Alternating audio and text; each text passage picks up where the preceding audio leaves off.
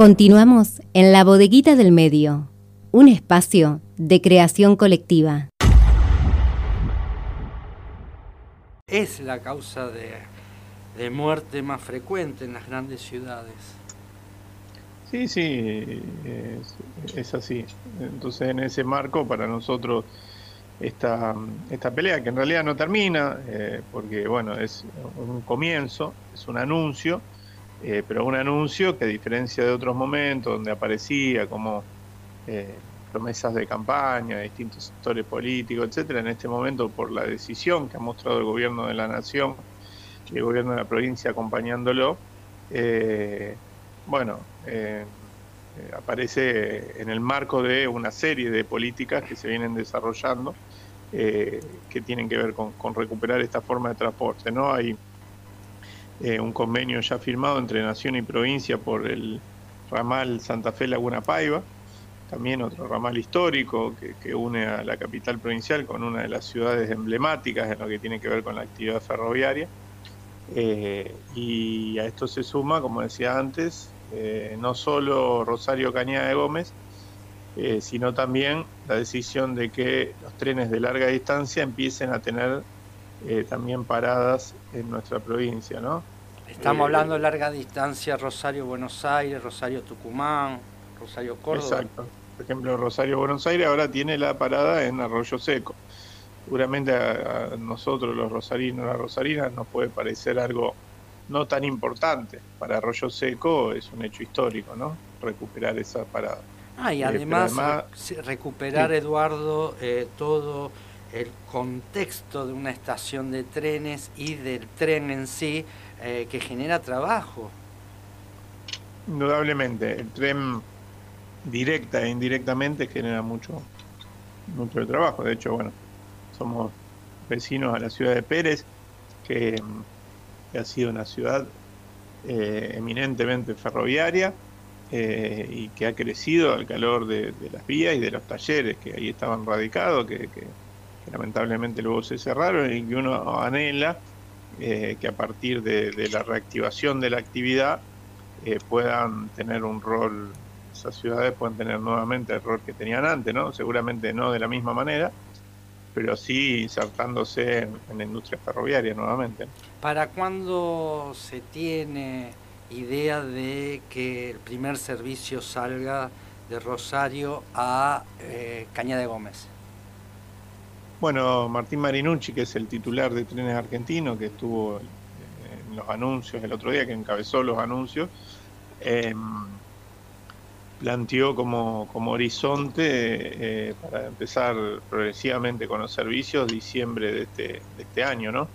Em, así que, bueno, estamos a la expectativa eh, y estamos hablando de un servicio Rosario Cañada de Gómez, de dos servicios diarios eh, comparadas en Funes, Roldán, Correa, bueno, todo lo que son las localidades de la traza, ¿no? Y por supuesto, eh, eh, con, también adentro mismo de la ciudad de Rosario, pienso en Fisherton, por ejemplo. Linda estación ahí en Fisherton para, para aprovechar. Sí, sí, sí.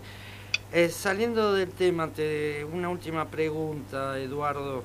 El, el jueves anunciar el jueves o miércoles el, intendente de la ciudad de Rosario anunció, Pablo Hapkin, el aumento de la TGI, que es el tercer aumento del año.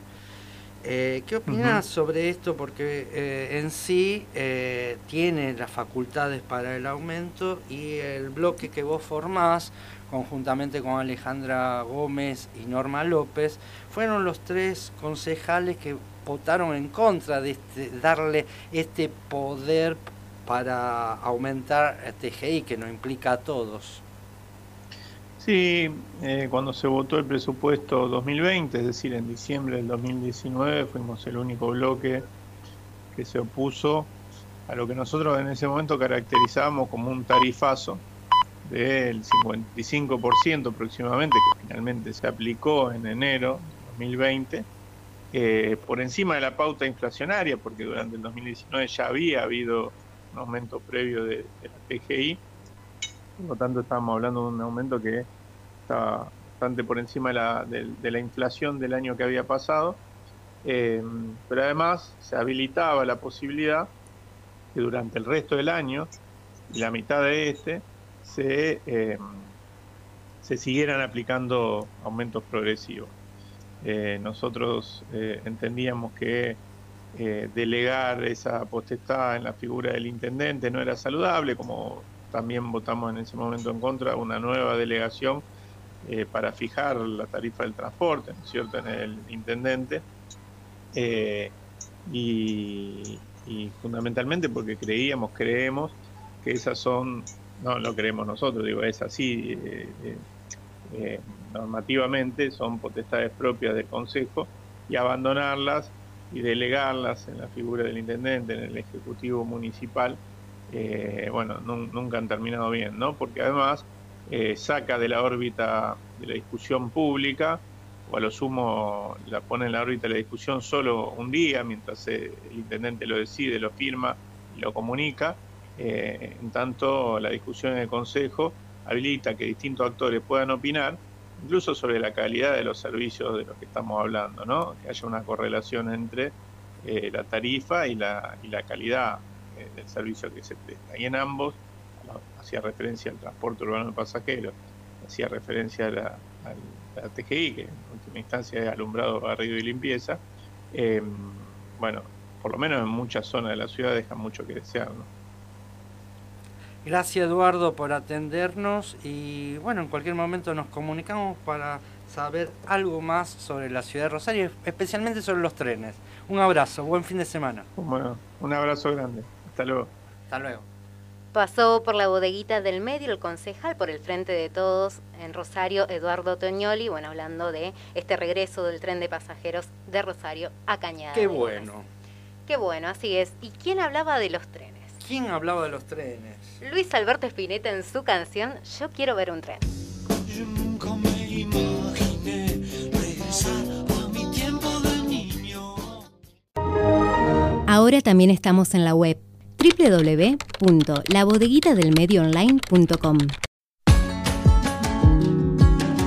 Sábados de 12 a 15 horas. La Bodeguita del Medio. Un espacio de creación colectiva.